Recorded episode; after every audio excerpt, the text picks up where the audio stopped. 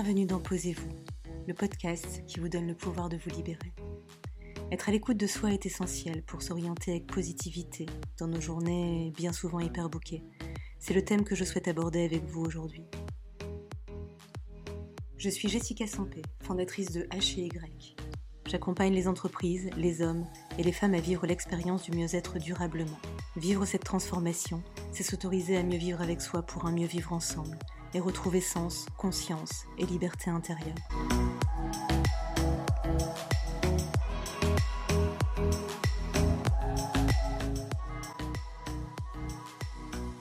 Quelles que soient les sphères de notre vie, qu'elles soient pro ou perso, le seul dénominateur commun, c'est soi.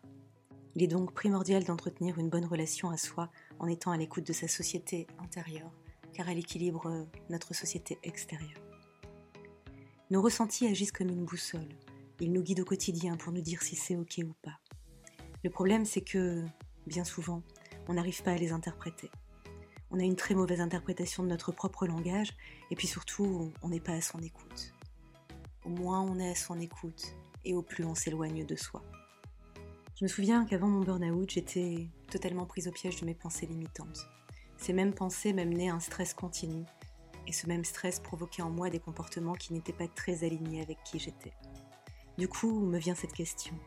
Comment peut-on être disponible pour les autres et le monde qui nous entoure si on n'est pas capable de prendre un instant pour se comprendre?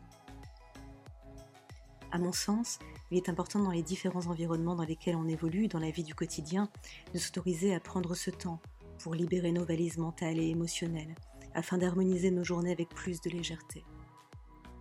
S'épanouir pleinement dans ce que l'on vit au quotidien, que ce soit dans le pro ou le perso, c'est s'arrêter un instant sur soi.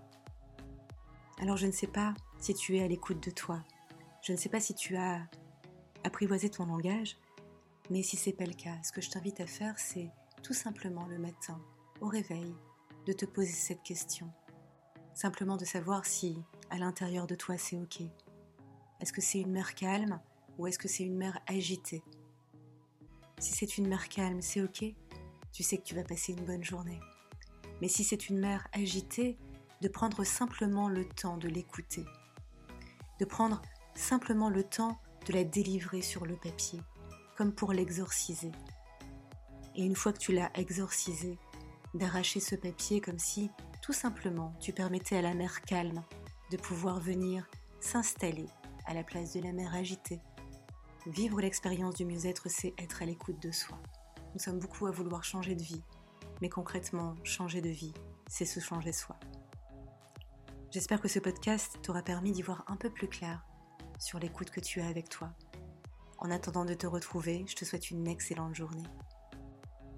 Si tu veux rester connecté à Posez-vous, le podcast qui te donne le pouvoir de te libérer, n'hésite pas à t'abonner sur ta plateforme préférée et tu peux me rejoindre sur mes différents supports Facebook, Instagram et YouTube, Jessica HY.